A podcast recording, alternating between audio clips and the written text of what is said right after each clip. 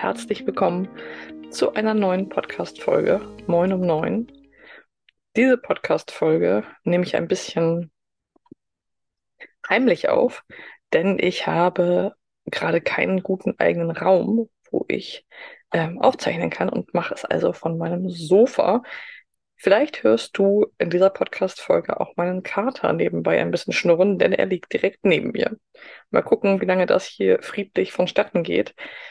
Und um ehrlich zu sein, manchmal wird es halt bei uns auch spät abends und wir müssen noch eine neue Podcast-Folge aufnehmen. Und so ist es auch heute passiert.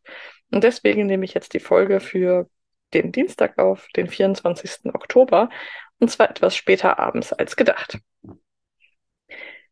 Warum nehme ich diese Folge für Dienstag, den 24. auf? Weil das für mich ein besonderer Tag ist, denn meine geliebte Großmutter ähm, hat heute Geburtstag.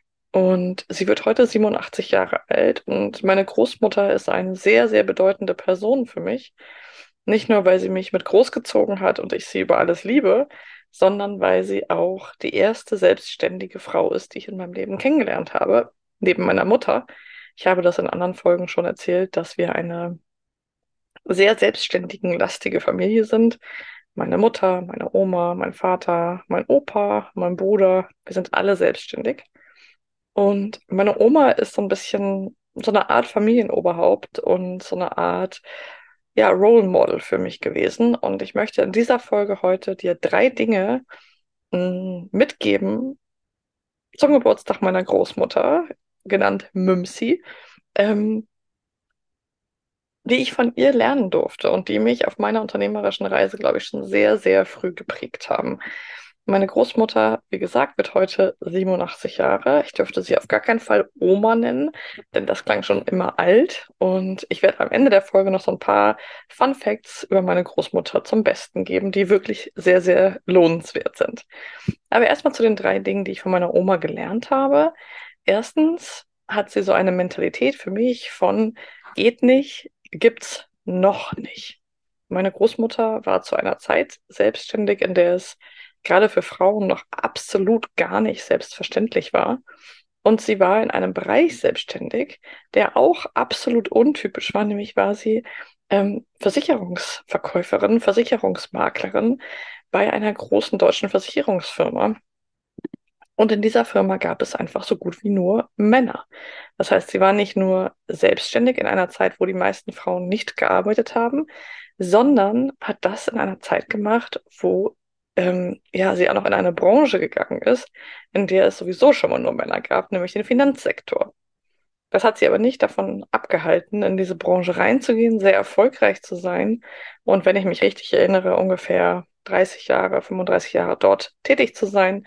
Es gibt sehr, sehr viele Bilder von ihr, wo sie umringt von vielen Männern auf irgendwelchen Firmenveranstaltungen war und ähm, ja, schon mit einer schnittigen Kurzhaarfrisur ähm, dort eben ihr Business vorangetrieben hat. Also geht nicht, gibt's nicht. Das hat für sie scheinbar nicht, also habe ich nie von ihr gehört, so etwas, sondern immer eher eine Einstellung von, das geht nicht, okay, dann gibt's das einfach noch nicht. Lasst uns das mal erfinden.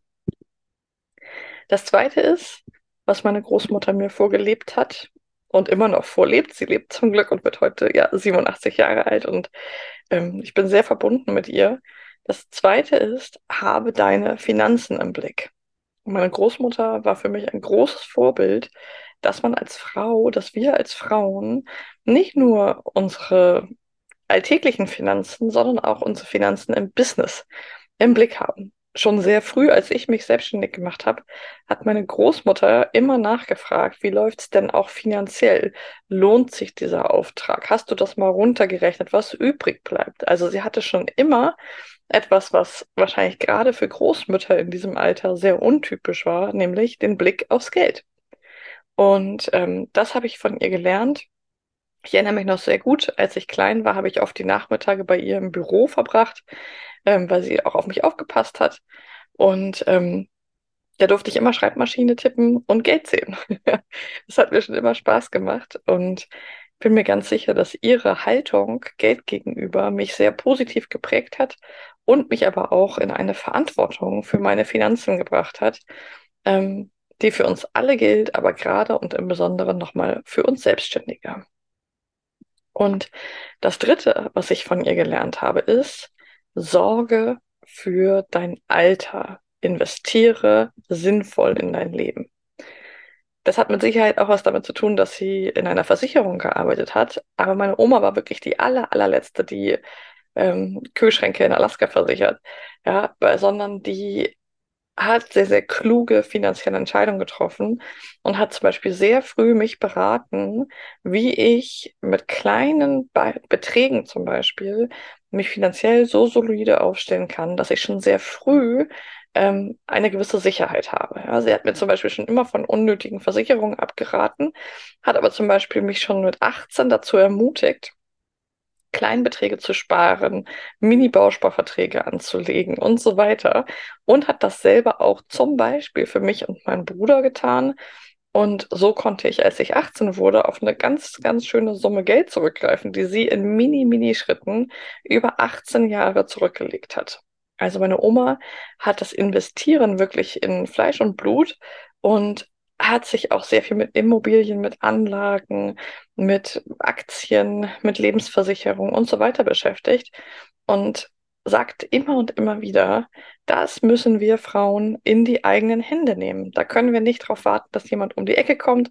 Das sollten wir nicht, das ist gefährlich. Wir sollten das selber in die Hände nehmen und unsere eigenen Finanzen im Griff haben und vor allem nicht nur über jetzt, sozusagen über den jetzigen Zeitpunkt nachdenken, sondern vor allem auch in die Zukunft. Denn nur so können wir eben auch uns gut aufstellen, Kinder bekommen, irgendwann vielleicht eine Art Rente haben. Und das ist die dritte Sache, die ich von meiner Großmutter Mümsi gelernt habe. An dieser Stelle einen ganz großen Liebesgruß rüber zu meiner, meiner lieben Mümsi. Ähm, ich werde ihr diese Podcast-Folge auch schicken. Meine Großmutter ist nämlich sehr, sehr, sehr fit. Ähm, und wir kommunizieren fast jeden Tag oder sehr häufig über WhatsApp hin und her. Das heißt, auch das ist mit 87 möglich.